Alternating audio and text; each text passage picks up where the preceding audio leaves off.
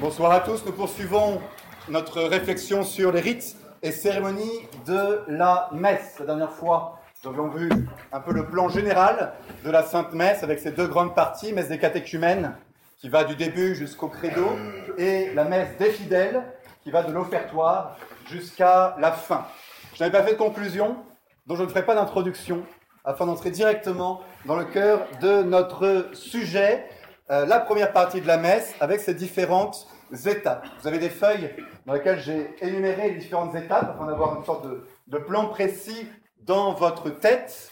Euh, je, suis, vous l'aurez remarqué, la messe sous la forme extraordinaire pour euh, saisir le mieux possible, je crois, l'unité, la cohérence de toutes ces parties qui se sont développées harmonieusement depuis le début du christianisme. Euh, un petit mot d'abord sur euh, les vêtements sacerdotaux. Le Concile de Trente a un très, très beau passage euh, dans la session 22 lorsqu'il parle du Saint-Sacrifice de la messe. La nature humaine, je ne l'ai pas mis sur la feuille, la nature humaine est telle qu'elle ne peut facilement s'élever à la méditation des choses divines sans des aides extérieures. C'est ce qu'on disait la dernière fois sur l'importance des signes et du sensible. C'est pourquoi notre pieuse mère l'Église a institué certains rites pour que l'on prononce à la messe certaines choses à voix basse et d'autres choses à voix plus haute. Elle a ainsi introduit des cérémonies telles que des bénédictions mystiques, des lumières, des encensements, les vêtements et de nombreuses autres choses de ce genre, reçues de l'autorité de la tradition des apôtres. Par là sera mieux soulignée la majesté d'un si grand sacrifice, et les esprits des fidèles seront stimulés par le moyen de ces signes visibles de religion et de piété à la contemplation des choses les plus hautes qui sont cachés dans ce sacrifice. On a ici un résumé de ce que essayé de vous dire la dernière fois sur l'importance et le déploiement du sensible, du visible, de l'audible aussi avec le chant religieux pour élever notre âme et l'aider à mieux comprendre, à mieux rentrer dans le mystère de la messe. Le pape Saint Pidis disait qu'il faut prier sur de la beauté. Et vous connaissez peut-être l'histoire du curé d'Ars qui était euh, pauvre et qui euh, ne faisait pas attention particulièrement à, à euh, la, somptuosité de ses tenues et de sa vie quotidienne qui était euh, très dépouillée. Euh, on peut visiter sa chambre à Ars et on en est convaincu, mais qui, dans son église, avait multiplié et développé la beauté. Il allait souvent à Lyon, capitale du tissu, pour acheter des nouveaux tissus pour ses ornements. Et à chaque fois, il disait à la vendeuse, il faut quelque chose de plus beau, plus beau, plus beau. Rien n'est trop beau pour le bon Dieu. Et il dépensait des fortunes pour la beauté de son église. Il a lui-même repeint une partie de son église et les ornements somptueux que nous pouvons encore voir à Ars. Un récit qui est connu et qui nous montre l'importance du visible, du sensible pour nous aider à prier. Quelques mots euh, sur la préparation du prêtre. Le prêtre revêt des ornements pour célébrer euh, la messe. Ces ornements, ça vient de très loin. Les prêtres de l'Ancien Testament déjà étaient ornés d'ornements particuliers représentant, symbolisant certaines choses pour aider à la piété et à l'idée de religion euh, de ce que représente le prêtre. Et j'ai pris deux, trois petites affaires pour vous montrer. Ah, c'est un cours euh, didactique. Premier vêtement que revêt le prêtre, ça s'appelle l'amicte. L'amicte est un carré de tissu, ça vient de amichiré, qui veut dire entouré, enveloppé. Un grand tissu carré ou rectangle euh, avec deux grands cordons qui se noue autour de la taille. Historiquement, c'est d'abord un linge pour le travail.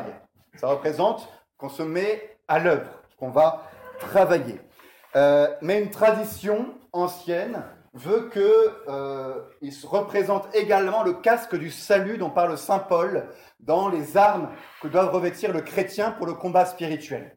Et c'est pourquoi le prêtre, avant de mettre l'amicte autour de son cou, la pose à un moment, dans un signe particulier, la pose d'abord sur sa tête et ensuite l'entoure autour de son cou et le cordon, il le noue comme un, tablier de travail. Vous voyez, il y, a les, deux signes, les deux gestes.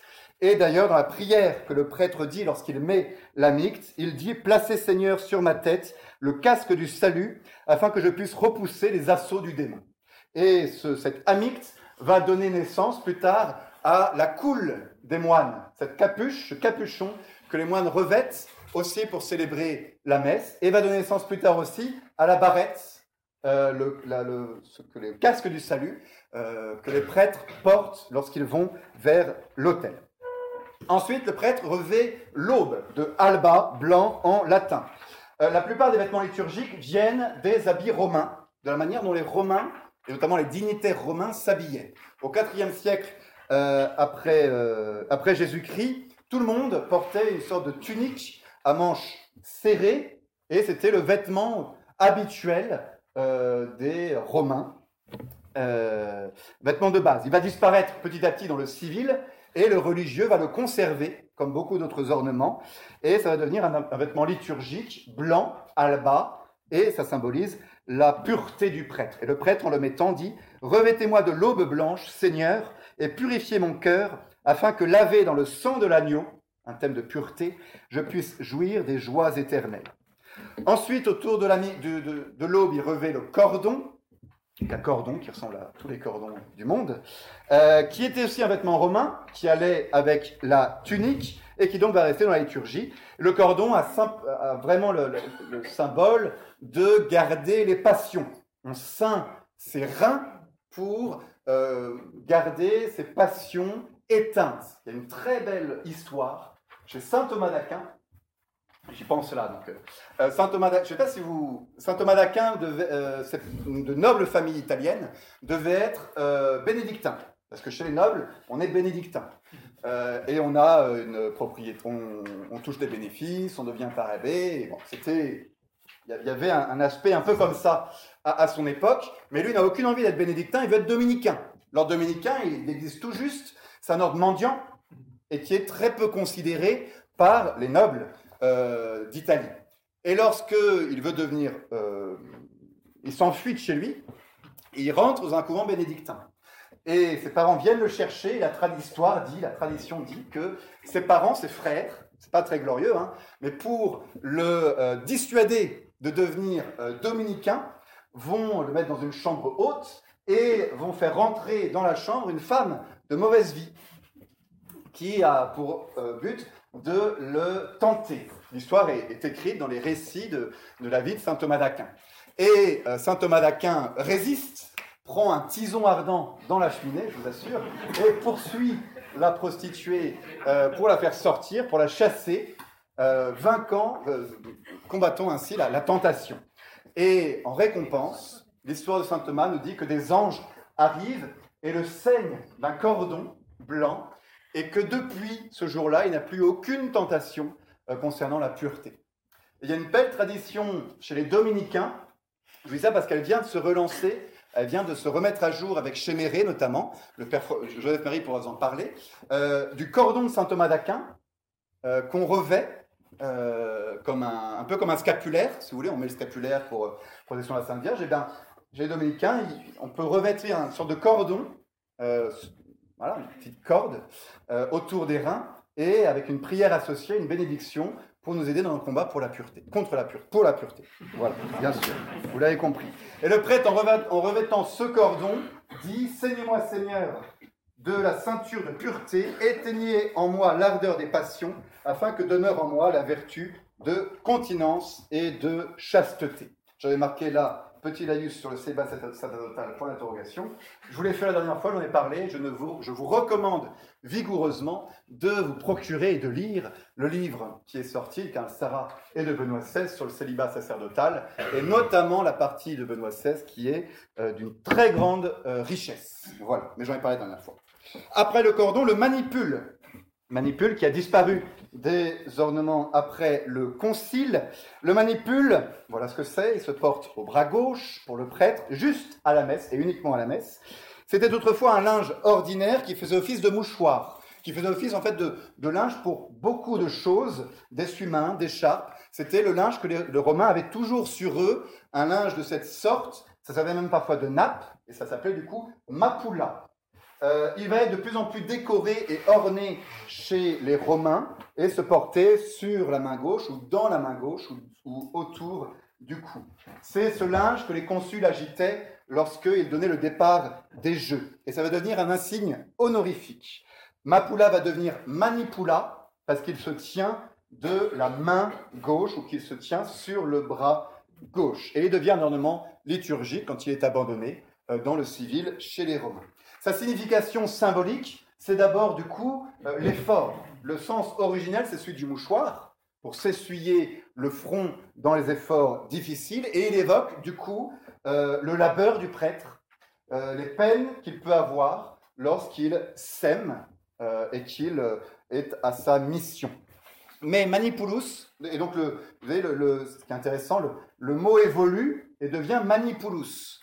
Euh, donc ce mouchoir, ce tissu pour, pour s'essuyer, pour l'effort. Or, manipulus veut dire aussi deux autres choses. Et tout ça va se combiner ensemble pour donner deux autres significations du manipule. Manipule, c'est aussi la gerbe de blé que le euh, moissonneur prend dans sa main gauche, sa main gauche, et qui le coupe avec sa main droite. Et du coup, le manipule va avoir aussi le sens de la joie de la euh, moisson. C'est dans un psaume euh, de l'Ancien Testament. Euh, et, et l'autre sens de manipulus, c'est un étendard qui servait à commander une manipule. Une manipule, c'est une. Quatre manipules, ça fait une cohorte romaine. C'est un ensemble de soldats romains avec comme avec pour chef quelqu'un qui tient une sorte de grand bâton qui s'appelait le manipule.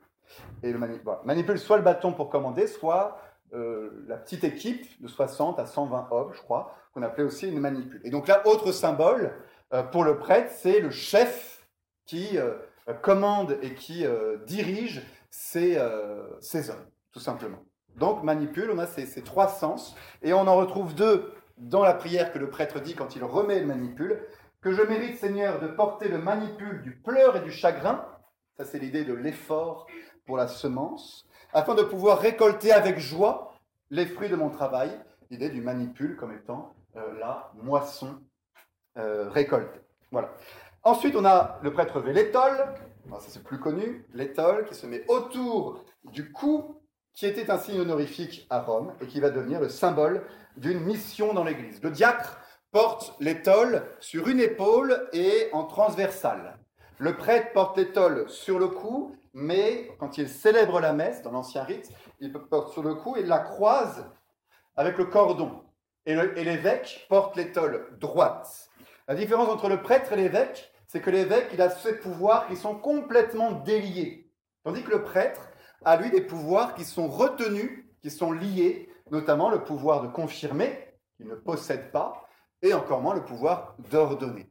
Donc, il y a l'idée que l'épiscopat est le sacerdoce suprême, avec tous les pouvoirs conférés aux apôtres, et donc on délie euh, l'étole. L'étole euh, représente le joug du Seigneur, le poids de la charge qui pèse sur les épaules du prêtre en vue de son sacerdoce.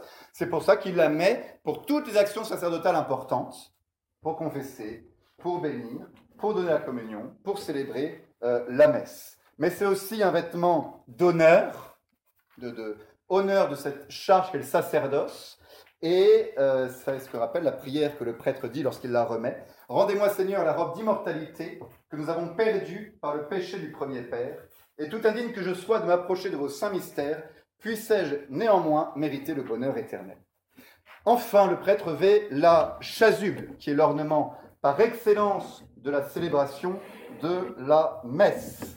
Euh, à Rome, au-dessus de la tunique, on portait une sorte de vêtement euh, qu'on appelait une penula, euh, manteau d'hiver ou de voyage, qui était un ample tissu, une sorte de pancho, si vous voulez, très digne, que un trou dans la tête et qui revêtait tout le corps. Et ça va devenir, ce qui va se perdre dans le civil, il va rester dans le religieux comme vêtement d'honneur et vêtement par excellence du prêtre qu'il ne porte qu'à la messe.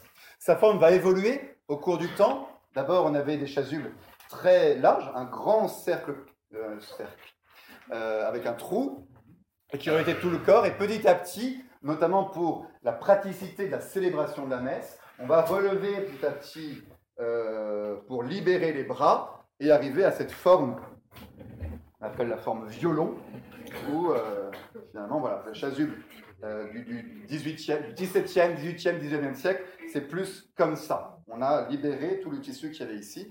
On revient aujourd'hui petit à petit un peu à la chasuble gothique, qui de fait est euh, la chasuble telle qu'elle était au, euh, au, début. Et sinon, ça c'est la chasuble euh, française, en forme française, ou voilà. voilà. Et le symbole de la chasuble, le symbole de la chasuble, après c'est question de goût et de, et de goût. Moi j'aime beaucoup ces formes françaises, parce que notamment on a fait des chasubles extraordinaires. Euh, donc l'idée, le symbolisme, c'est qu'elle recouvre le prêtre. Alors, Jacques Gauthier la recouvre entièrement. La française elle recouvre le devant et l'arrière. Et c'est l'idée de la charité qui doit recouvrir le prêtre tout entier. Et comme elle est posée sur les épaules, elle signifie aussi le joug du Seigneur. C'est ce qu'on dit dans la prière pour la quand on la revêt. Seigneur qui m'avait dit, mon joug est doux et mon fardeau léger, faites que je puisse le porter de manière à obtenir votre grâce. Amen. Le prêtre ainsi revêtu de ses ornements sacerdotaux s'avance euh, en procession et commence la messe. Premier rite de la messe, euh, à la messe dominicale, c'est l'aspersion d'eau bénite. C'est l'occasion pour moi de vous parler un petit peu des sacramentaux. On a parlé des sacrements au début de l'année, sept sacrements institués par Jésus-Christ, euh, signes sensibles pour donner augmenter la grâce de nos âmes. À côté des sacrements, on a plein de sacramentaux qui sont des signes sensibles également, mais qui généralement ne sont pas institués par notre Seigneur, mais plutôt par l'Église, des signes pour euh, éveiller la piété des fidèles, par exemple, et qui euh, ont pour but de transmettre non une augmentation de la grâce sanctifiante, mais plutôt de donner les grâces actuelles. Alors ça, ça rappelle ce qu'on a vu l'an dernier, la distinction entre grâce sanctifiante et grâce actuelle. sont des signes sensibles qui ont un effet certain sur notre âme, pourvu que nous soyons bien disposés et qui vont euh, aider notre âme à euh, se préparer au mieux possible, notamment là pour l'aspersion d'eau bénite, à l'assistance à la messe. Et l'eau est par excellence le sacramental. Il remonte au IIIe siècle. L'eau bénite, euh, depuis le IIIe siècle jusqu'à 1969, était de l'eau avec du sel, de l'eau exorcisée, mélangée avec du sel exorciser. Cette pratique de mettre de l'eau avec du sel remonte à l'Antiquité. On n'utilisait jamais d'eau stagnante, mare ou étang, parce que cette eau était considérée comme impure. Il fallait, pour se purifier, utiliser de l'eau vive. là, ça rejoint des thèmes bibliques extrêmement euh, importants, puisés dans les sources, les rivières ou dans la mer. Mais l'eau stagnante n'était pas considérée comme purifiante. Et donc, si on ne pouvait pas faire autrement, on mettait du sel dans l'eau stagnante pour la purifier. Et euh, ça rendait l'eau vivifiante, l'eau saine. Et ce rite, on le retrouve dans l'Ancien Testament, dans le livre des rois.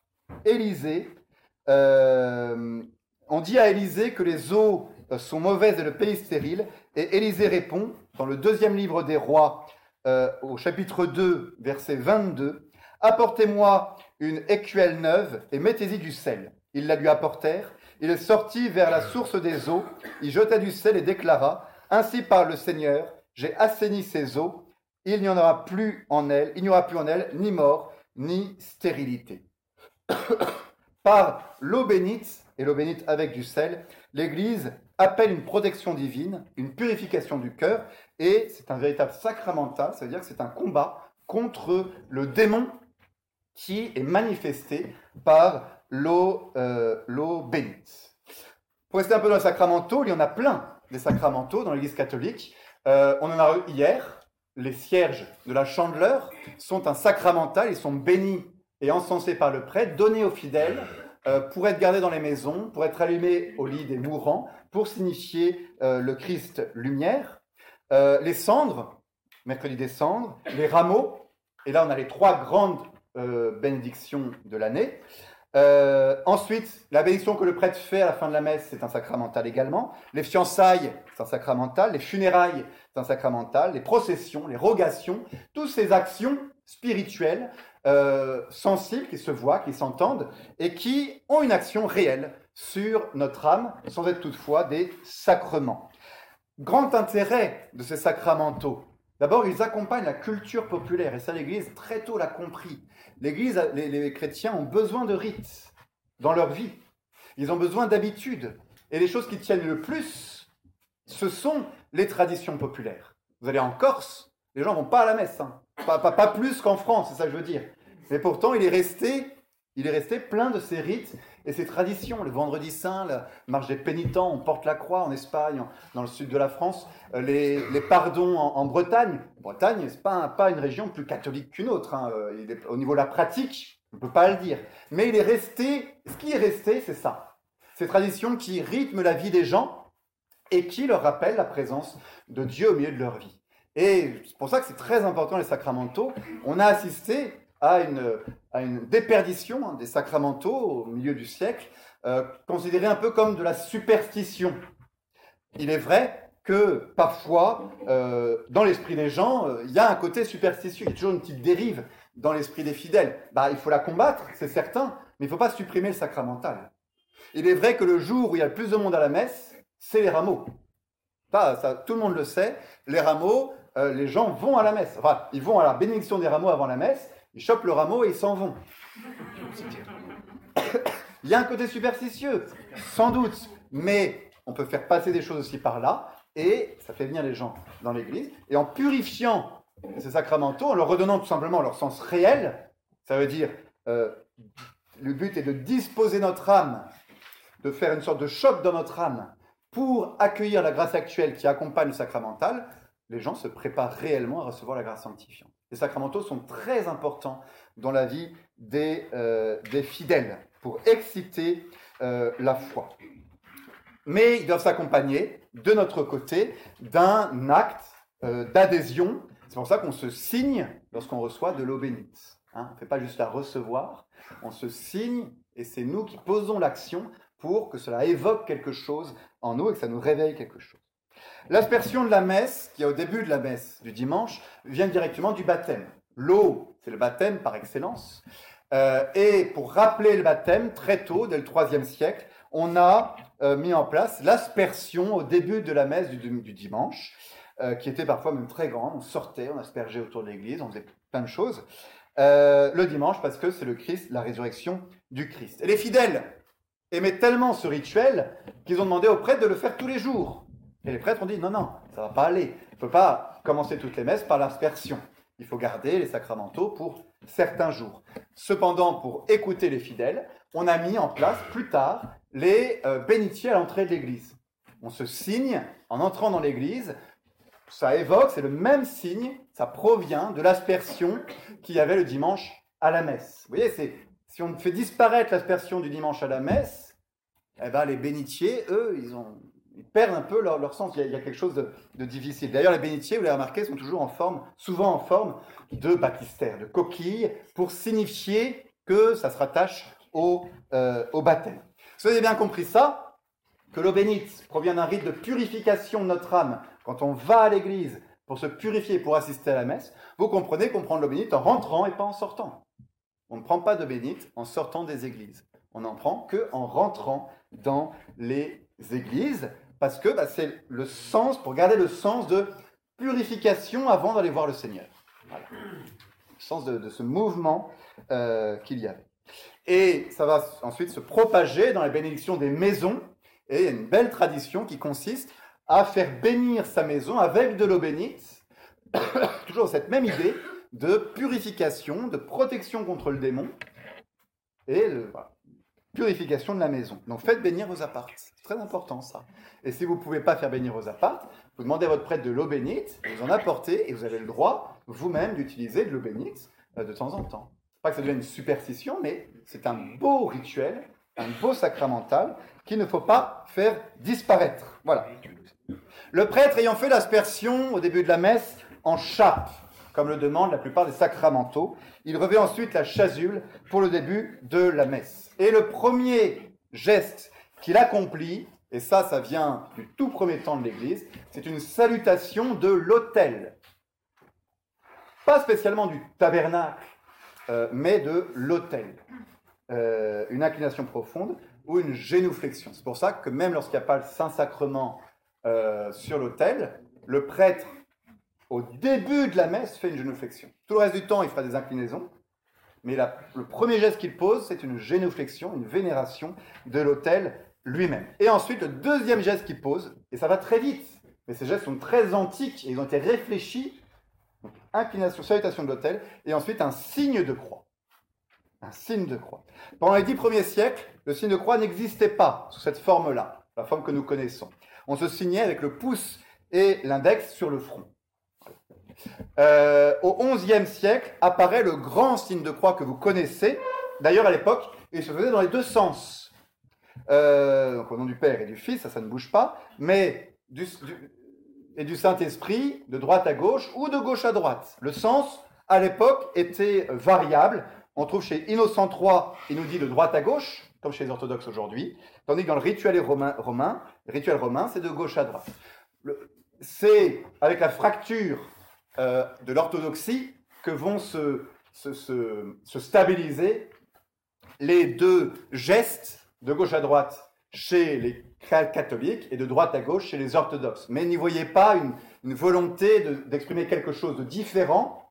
Les deux gestes sont traditionnels et simplement ils se sont répartis entre orthodoxes et euh, catholiques. Je n'ai pas trouvé d'autre explication en tout cas à cette inversion du signe de croix. Euh, ça nous rappelle évidemment plein de choses que nous sommes le sanctuaire de la Trinité. Hein. Quand on fait le signe de croix, on se rappelle que nous sommes le temple de la Trinité tout entière qui habite dans nos cœurs. Je vous rappelle le thème de, l'an dernier, on en avait parlé de ça. Ça nous rappelle aussi, on le fait au début de la liturgie, parce que la fin de la liturgie, le but de toute la liturgie, c'est la glorification de la Sainte Trinité. Et donc on la met dès le début en face de nous. Et on remarque que euh, la Trinité revient très souvent au cours de la divine liturgie. Euh, pendant la messe, plus de 20 fois est mentionné le nom de la Trinité, ou rappeler, ou le symbole de la Trinité.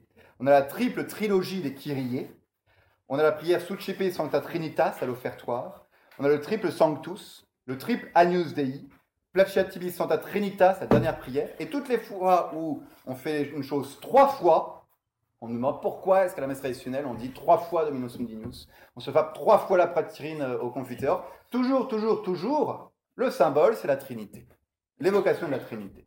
On pourra trouver d'autres significations, mais avant tout, c'est cette idée que la messe tout entière est sous, sous le signe de la Trinité, et donc on, triple les choses. Voilà. Euh, ensuite, prière au bas de l'autel. Euh, on va jamais avoir le temps de tout faire, c'est pas grave. Euh, autrefois, le pape, après avoir fait le signe de croix, s'inclinait en signe d'humilité, se prosternait devant l'autel pour prier pour ses péchés. Ce rituel-là est resté le vendredi saint. Je ne sais pas si vous avez vu. Vendredi saint, le prêtre arrive, il s'incline devant l'autel et il euh, s'aplatit totalement, le temps d'un miserere mei Deus, Ayez pitié de moi, Seigneur. Et il récite normalement le Miserere Deus euh, en signe de, componction pour ses péchés. Cette pratique très antique s'est transformée petit à petit en prière au bas de l'autel. C'est une prière plutôt récente par rapport aux autres textes de la messe. C'est au Xe siècle que ça commence à apparaître un peu, et c'est Saint Pie V, en fait, véritablement, qui dans le missel de 1570 euh, fixe cette règle de réciter les prières au bas de l'autel devant euh, l'autel. Auparavant, c'était plutôt parfois une, prière privée que le prêtre récitait en allant vers l'autel. Je n'ai pas le temps de vous développer tout ce que ça exprime, mais le prière au bas de l'autel commence par le psaume 42, qui est d'une profondeur, profondeur remarquable. Euh, on imagine le prêtre, conscient de son indignité, de ses péchés, traqué comme David par ses ennemis, car c'est cela le symbole de ce psaume. Euh, Rends-moi justice, mon Dieu, défends ma cause contre un peuple sans foi, de l'homme qui ruse et trahit, libère-moi. C'est David, persécuté par ses ennemis, qui se tourne vers le Seigneur. C'est toi, Dieu, ma forteresse, pourquoi me rejeter? Euh, voici pourquoi vais-je assombri, pressé par l'ennemi? Envoie ta lumière et ta vérité, qu'elle guide mes pas et me conduise à ta montagne sainte jusqu'en ta demeure. J'avancerai jusqu'à l'autel de Dieu, voilà, euh, introibo ad altare Dei, vers Dieu qui est toute ma joie. Je te rendrai grâce avec ma harpe, Dieu, mon Dieu. Et là, David se parle à lui-même. Pourquoi te désoler, mon âme, et gémir sur moi? Espère en Dieu. De nouveau, je rendrai grâce, il est mon sauveur et mon Dieu.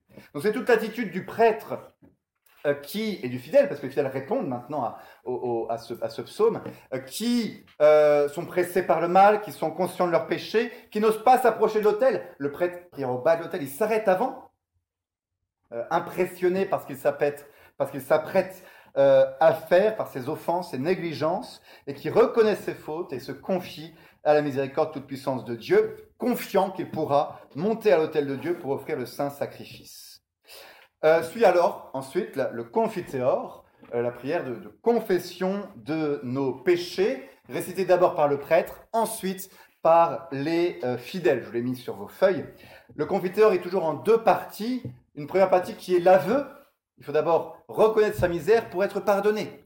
Je confesse à Dieu Tout-Puissant, la bienheureuse Vierge Marie. Voilà. Et, on, et on énumère tous les saints qui sont les témoins de notre confession. Euh, la Sainte Vierge Marie, évidemment, Saint Michel, qui est invoqué dans les combats spirituels, Saint Jean-Baptiste, qui est le plus grand des saints, moi qui dis c'est Jésus, parmi les enfants des femmes, il n'en est pas un plus grand que Jean-Baptiste. Ah, on peut avoir.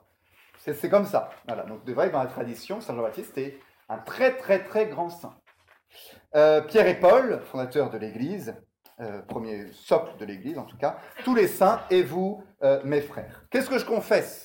Mes, pensées, mes paroles, mes actions. J'ai péché de trois manières différentes. Donc je me frappe trois fois la poitrine, en plus du signe de la Trinité, parole, pensée, action. Euh, pourquoi je me frappe la poitrine? C'est un geste qu'on va reproduire souvent dans la liturgie. Quand je me frappe la poitrine, tel le publicain dans l'évangile par rapport aux pharisiens, je désigne mon cœur. D'abord, premier sens, le siège de la volonté et des passions, la source de mon péché.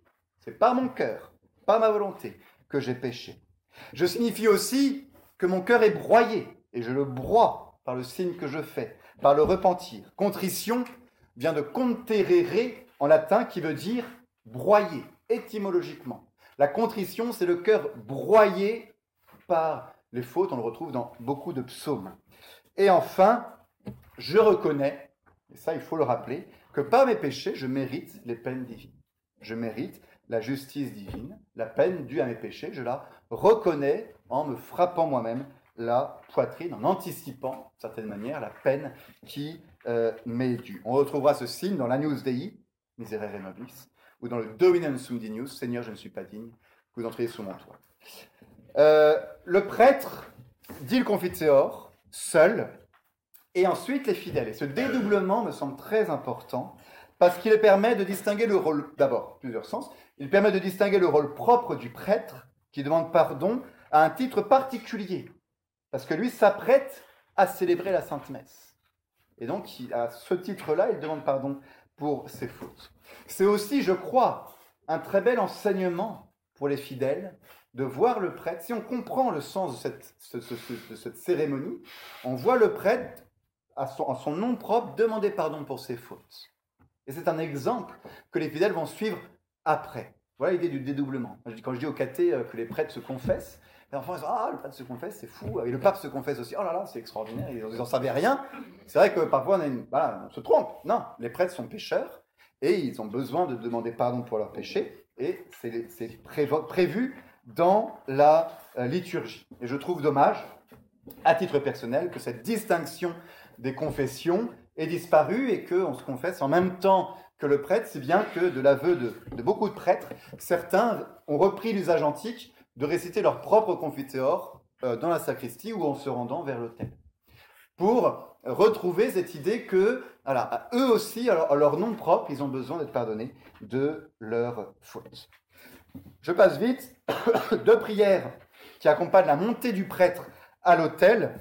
L'offert à Nobis, qui date du 5e siècle. Enlevez nos fautes, Seigneur, pour que nous puissions pénétrer dans le Saint des Saints avec une âme pure.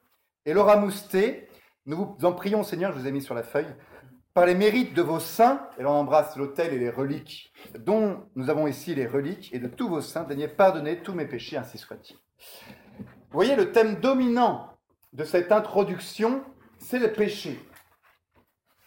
Et ça, il faut le garder. Le thème dominant du début de la messe, c'est le péché. Purification du péché par l'eau bénite, demande de pardon des péchés, euh, on reconnaît ses péchés, on les absout, euh, voilà c'est le péché et ça nous rappelle pourquoi est-ce qu'on est là à la messe. Sacrifice de louange, bien sûr, mais sacrifice pour le péché aussi.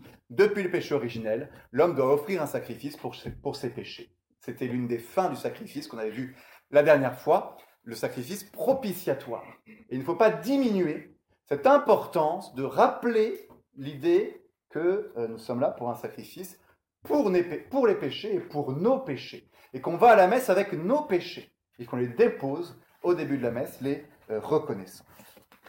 Suit ensuite un encensement dont je ne vais pas vous parler aujourd'hui, mais la prochaine fois, puisque ça évoquera beaucoup de choses avec l'offertoire. C'est juste un petit indice. Tous, c'est l'encens en grec, ça veut donner turiféraire, et ça veut dire sacrifice. Ça, moi, ça me plaît beaucoup. Vous le verrez la prochaine fois. Voilà. Euh, le prêtre lit ensuite l'introïte au missel. L'introïte était le chant, est le chant que l'on lit normalement, alors ça c'est un peu perdu, que l'on lit pour la procession du prêtre quand il va à l'hôtel. Ça vient de entrer, introit, c'est le chant d'entrée. C'est souvent un, texte composé pour l'occasion, Gaudeamus pour la Vierge Marie. Un texte qui a été composé, euh, ou un texte tiré des psaumes, et qui nous donne, et il est important d'aller lire cet introit, ça donne la clé de lecture de la messe du jour. Il change tous les jours, l'introit, selon le saint ou selon la fête euh, qui est célébrée, et il donne l'idée fondamentale, et c'est souvent d'une précision très belle, et qui va nous aider à, comprendre mieux le sens de l'épître, de l'évangile et des autres textes de la messe. Donc l'introit vaut le coup d'être euh, lu. Il s'accompagne d'un psaume qui est réduit maintenant, qui se limite à un ou deux euh, versets. Ensuite, le Kyrie. le Kyrie est euh, en grec. Kyrie eleison, Christ eleison, Kyrie eleison. Petite remarque, à la messe, euh, extraordinaire. Euh, d'ailleurs, la messe en français, on a gardé généralement ces sens-là, sauf, oui, la traduction prend pitié, il y a Seigneur, ayez pitié. Ayez pitié. Prends pitié, il y a quelque chose qui, ne va pas. Ça a été critiqué d'ailleurs par des liturges et des traducteurs. Euh, dans la messe, vous avez trois langues. Le grec, Kyrie eleison, le latin, plus grande partie de la messe, et de l'hébreu. Amen, Alléluia, Sabaoth, on le Sanctus, devenus Sabaoth des armées, ou Hosanna. Tout ça, c'est de l'hébreu. Nous retrouvons à la messe les trois langues dans lesquelles l'écriteau au-dessus de, la, croix du Christ était euh, indiqué. Pilate avait fait écrire en trois langues, grec, hébreu et latin, l'inscription Jésus de Nazareth, roi des Juifs. Là, il y a quelque chose d'intéressant aussi, je trouve, pour nous rappeler qu'on est euh, au euh, Golgotha. L'histoire, c'est une certaine Éthérie, une pèlerine espagnole, qui se rend à Jérusalem en 395 et qui entend cette supplication, le Kyrie eleison, récité en grec. Elle trouve ça super bien et le ramène en Occident, et ça va passer petit à petit dans la liturgie latine, tout en restant en grec. En réalité, le Kyrie est chez nous la survivance d'une longue litanie qu'il y avait au début de la messe, euh, une litanie avec des invocations, euh, les rogations, Te euh, Exodinos, Te Rogamus Audinos, qu'on avait au début des messes, et notamment, les messes autrefois étaient célébrées, l'une des messes était veiller pendant toute la nuit, et ensuite on passait à la messe. Et les litanies concluaient la veillée, et il y avait le Kyrie à la fin. Et les litanies, on a enlevé, mais on a gardé le Kyrie.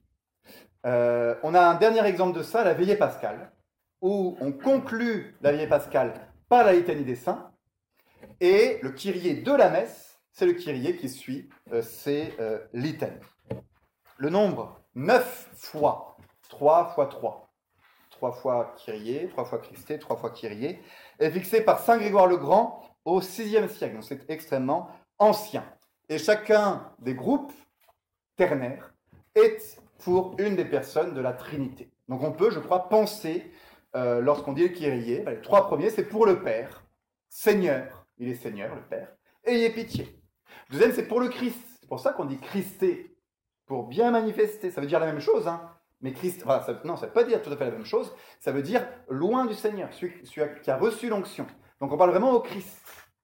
Et le troisième, Kyrie, c'est le Saint-Esprit, qui est Seigneur. On le verra dans le credo. c'est indiqué aussi. D'accord? Et trois fois à chaque fois. Le Kyrie eleison, Seigneur ayez pitié, et je crois qu'il faut le réciter avec tout ce que ça veut dire. C'est le cri spontané du pécheur, encore une fois, qui invoque la miséricorde de Dieu. C'est, en latin, c'est miserere mei Deus. Seigneur, ayez pitié de moi. Le psaume de David, lorsqu'il a gravement péché et qu'il demande le pardon de Dieu. C'est le fils de David, ayez pitié de nous, que récitent dans l'évangile les lépreux, euh, la cananéenne ou les aveugles de Jéricho. Voilà ce qu'on dit lorsqu'on dit le Kiri. Voilà. Ensuite suit le euh, Gloria.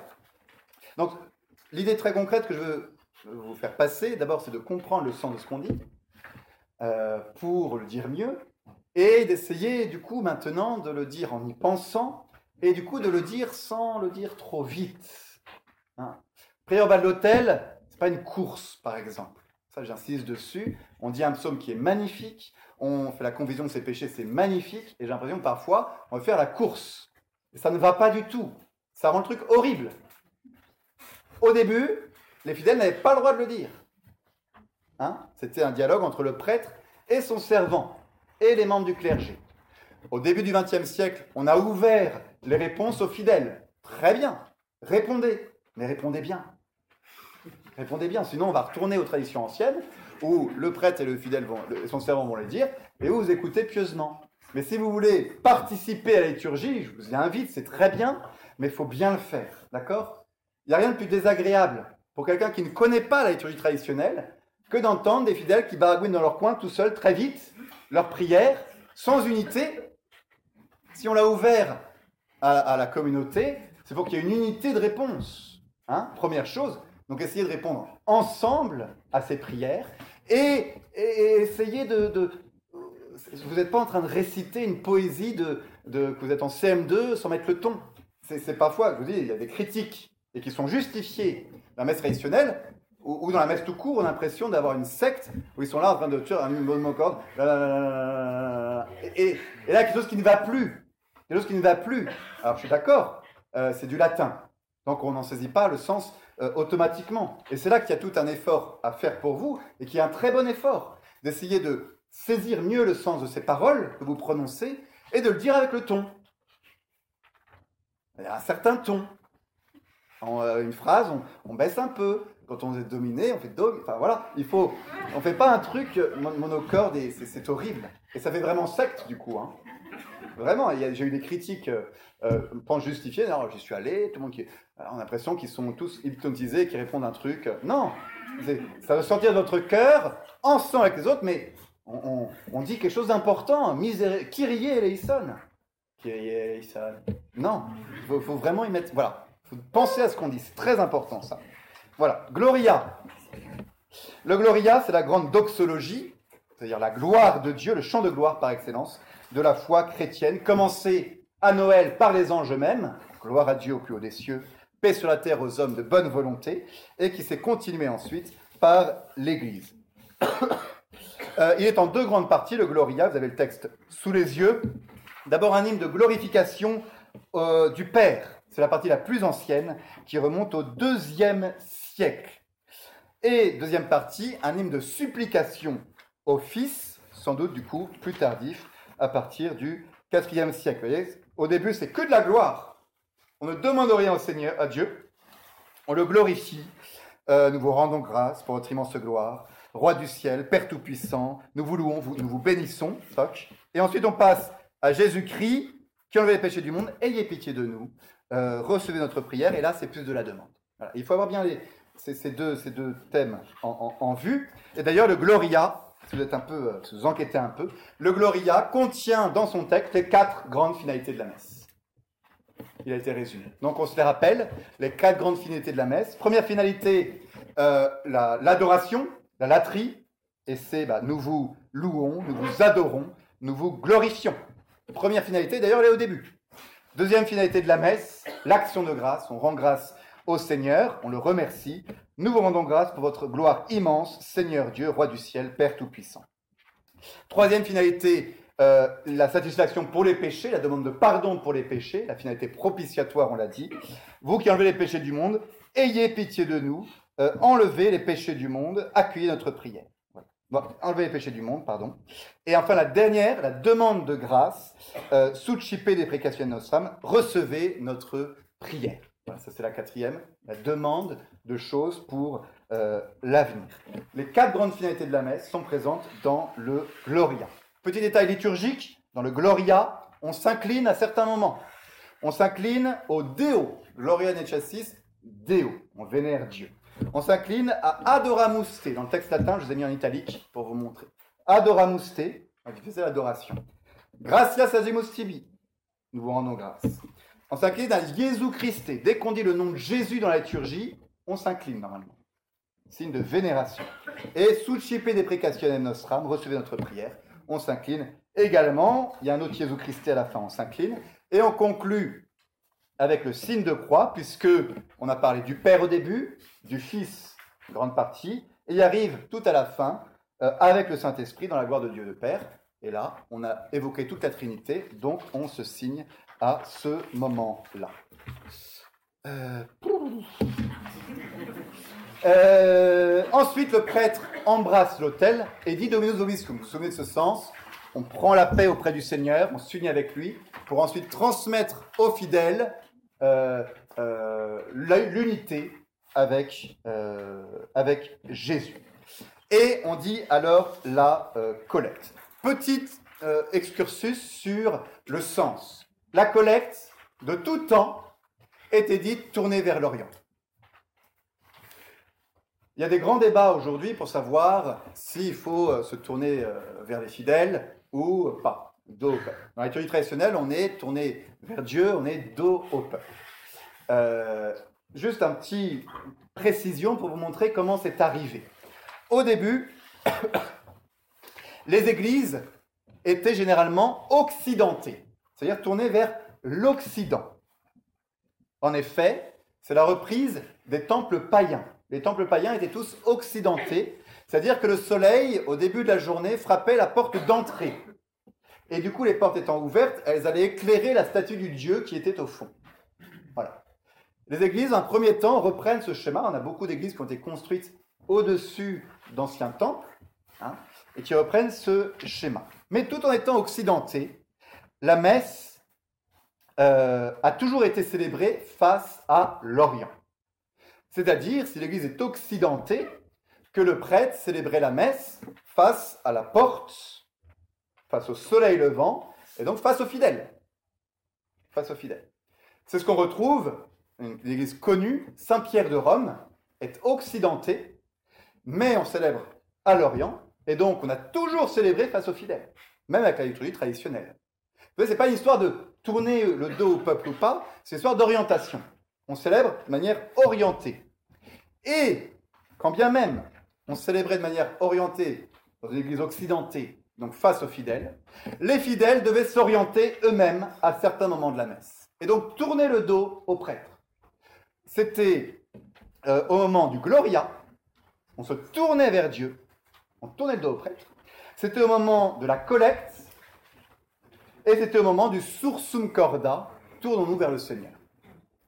Et petit à petit, l'importance de cette orientation des fidèles et du prêtre vers Dieu ayant pris de plus en plus de sens, on s'est mis à construire des églises orientées, où là, tout le monde était orienté dans le même sens durant toute la messe, ce qui va donner la disposition traditionnelle euh, des églises, avec le prêtre tourné vers l'Orient, donc c'est-à-dire, si l'église maintenant est orientée bah, vers l'abside, vers le, fond de l'église, le cœur si vous voulez, et les fidèles, eux aussi, comme le prêtre, tournés vers l'Orient, sans avoir besoin de se retourner à différents moments de la messe. Donc tout le monde dans ce sens-là. Et petit à du coup, l'architecture va aller dans ce sens-là. On va construire souvent des grandes verrières au fond des églises, derrière l'autel, pour accueillir le soleil levant le matin quand on célébrait la messe. Et ensuite le soleil, vous voyez une église, le soleil, il est côté euh, donc est, au bout de l'église, au niveau du cœur, derrière le cœur, si vous voulez. Et pendant toute la journée, il va tourner. Il va être au midi, il va à droite, hein, au sud. Et du coup, on va mettre sur euh, les entrées latérales du sud, euh, du midi, des représentations, du Nouveau Testament. Tandis qu'on mettra toujours côté nord, côté qui n'est jamais éclairé, des représentations de l'Ancien Testament. Chartres, c'est ça. Et ensuite, le soleil continue sa course et arrive, du coup, il se couche euh, euh, à l'entrée de la cathédrale, si vous voulez, et il éclaire ce dernier rayon, l'entrée de la cathédrale, et c'est là qu'on va avoir généralement soit une scène de l'ascension, de Jésus qui monte au ciel, soit une scène de l'Apocalypse, en rappelant le retour du Christ. Il s'est couché, et on se souvient, il va revenir. Tandis que, à l'est, qu'est-ce que ça signifie? L'est, c'est le soleil levant, le Christ, soleil levant. L'est, c'est Jérusalem, pour toute l'Europe. L'Est, c'est aussi, par rapport à Jérusalem, le lieu de l'ascension. Euh, le mont des Oliviers, c'est à l'Est de Jérusalem. Donc on, est à l'Est. Et c'est aussi le paradis terrestre. Et tous ces symbolismes-là se mélangent en disant, voilà, le Christ est le soleil levant, tel un éclair, il viendra de l'Orient jusqu'à l'Occident, nous dit le texte saint. Et du coup, on a orienté les églises dans ce sens-là. Euh, la collecte donc est cette prière que le prêtre récite après le Gloria.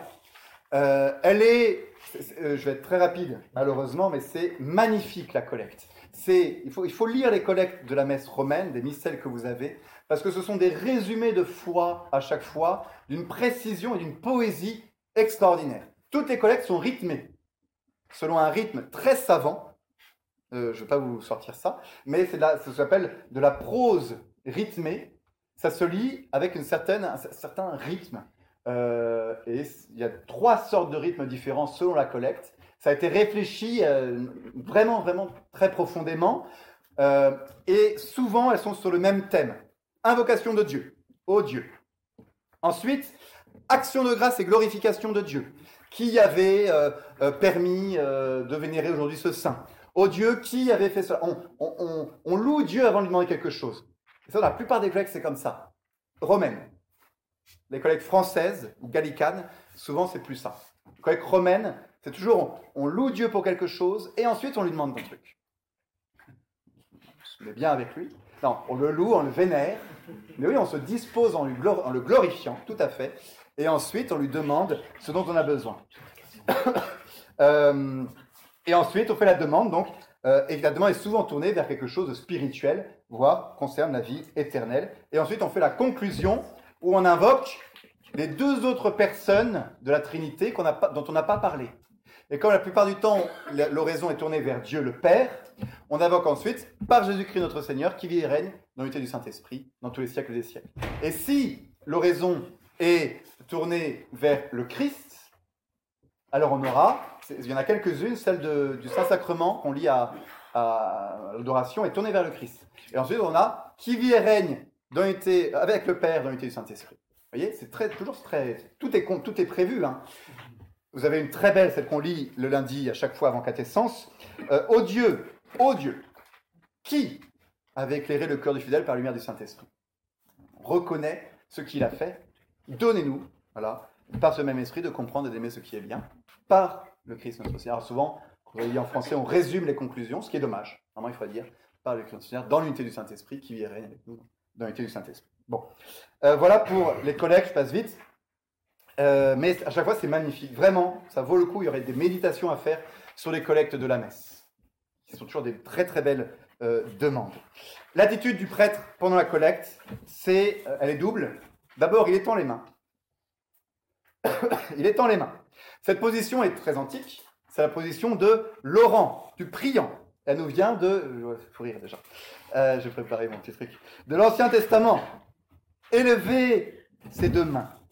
J'élèverai mes mains vers les commandements. Ce ne sont pas les chachas qui ont inventé cette position de, prier en, élevant les mains, mais ça vient de l'Ancien Testament et c'est une position très euh, ancienne, très antique. Jérémie, élevons nos cœurs avec nos mains à Dieu vers le ciel. Il y a un vieux récit dans la Bible, un récit euh, dans la Bible, on voit Moïse combattre contre les Amalécites lorsqu'il s'enfuit, euh, il quitte l'Égypte, et Dieu lui dit de prier. Et donc Moïse commence à prier, les deux mains levées vers Dieu, mais la bataille est longue, donc il baisse les mains, et il, perd la bataille. Et dès qu'il se remet lever les mains, les Hébreux gagnent la bataille. Et dès qu'il les baisse par fatigue, les Amalécites prennent le dessus. Et du coup, cette scène que vous avez sans doute vue dans vos livres de catéchisme, où Aaron est sur la montagne sainte, avec ses bras tenus par, euh, non pas, Moïse est sur la montagne sainte, les bras tenus par Aaron et Hur, pour garder la position de Laurent, de celui qui prie, de orare, prier, hein, de Laurent, et euh, la bataille est ainsi gagnée. Dans la liturgie, ce geste se retrouve avec le prêtre. Alors, il y a eu des évolutions. Tertullien notamment, je n'ai pas pris la citation, mais préconisait au IIIe siècle une certaine modération dans ce geste, que ce ne soit pas trop euh, expressif et qu'il faut garder une certaine mesure dans les gestes de gloire de Dieu. Et donc c'est pour ça que le prêtre plutôt modéré dans son élévation des mains. Et en fait, en réalité, c'est important, le christianisme a plutôt retenu le geste d'élever les mains en forme de croix dans la liturgie. Euh, c'est la même idée, on élève les mains, mais en forme de croix, on mélange ainsi deux signes, si vous voulez, et on représente le Christ. Et dans la liturgie traditionnelle, il y avait cette position du prêtre à plusieurs moments. Elle est conservée dans le rite dominicain et cartusien, où après le canon, euh, ils, se mettent les bras en croix, comme cela. C'est magnifique, pour symboliser euh, tout ça. Voilà. Et les, fidèles répondent Amen. Alors, pardon, les, bras, euh, comme ça. Et à la fin de l'oraison, une fois qu'on a invoqué la personne du Christ, le prêtre joint les mains. Alors, cette prière de joindre les mains, elle est plus récente, elle vient plutôt du Moyen Âge. Et c'était une prière d'abord, c'était un, geste que, euh, de soumission du vassal à son suzerain. Lorsqu'il y avait la cérémonie d'investiture du vassal pour son souverain, en signe de confiance d'humilité et de fidélité, le, le, vassal mettait les mains jointes et le suzerain venait et englobait ses mains jointes dans les siennes pour signifier qu'il le prenait sous sa protection en échange de sa fidélité et de l'hommage qu'il lui exprimait. Et cette cérémonie, très expressive d'une attitude religieuse, est passée dans la liturgie. Et c'est ce que nous faisons quand nous joignons les mains. Nous imaginons Dieu qui prend dans, ses mains les nôtres pour manifester sa, euh, sa protection. Et le peuple répond Amen à la prière. Ça provient du temple, de la synagogue des Juifs. Ça signifie qu'il en soit ainsi ou ainsi soit-il. Et cela exprime l'union, l'accord de nos âmes face à la prière qui vient d'être dite. On adhère à ce qui a été Si vous n'avez pas lu la collecte, si vous ne l'avez pas entendu, si vous ne savez pas ce qu'elle dit, vous mentez en disant Amen. Et donc il faut euh, suivre dans vos missels euh, la lecture qui est faite. Elle est faite à Dieu, donc elle est faite en latin, mais vous êtes censé euh, adhérer à cela et donc savoir de quoi il est question. Voilà. Je termine là-dessus. La messe, ça va vite. Hein, les choses s'enchaînent les unes après les autres. Et je crois que nous avons, bah, il faut peut-être toute une vie pour parvenir à, saisir le symbolisme de chacune des prières. Moi, en, en préparant ces topos, je découvre des choses que je fais depuis cinq ans et dont je ne connaissais pas le sens. C'est pas, euh, bon, c'est un peu de ma faute, si certainement, mais c'est aussi parce qu'il y a une telle richesse de sens dans l'héritage de la liturgie bah, on découvre des choses sans arrêt. Et c'est une science qui se creuse profondément. Donc, soyez euh, attirés, je crois, par euh, l'idée de chercher à comprendre ce que vous faites, de mieux le pénétrer. Et dans la messe traditionnelle, votre ami, ce sera le missel, très certainement parce qu'il vous transmet le sens des paroles. Euh, et il y a toujours des très très bonnes explications pour, pour cela. Donc, c'est tout un art, évidemment, on en parlera la prochaine fois de comment suivre avec un missel. Mais euh, ayez un missel pour suivre la messe en latin, je crois. Voilà, j'ai pas fait ce que je voulais faire, mais on continuera la prochaine fois. C'est pas grave. Prions.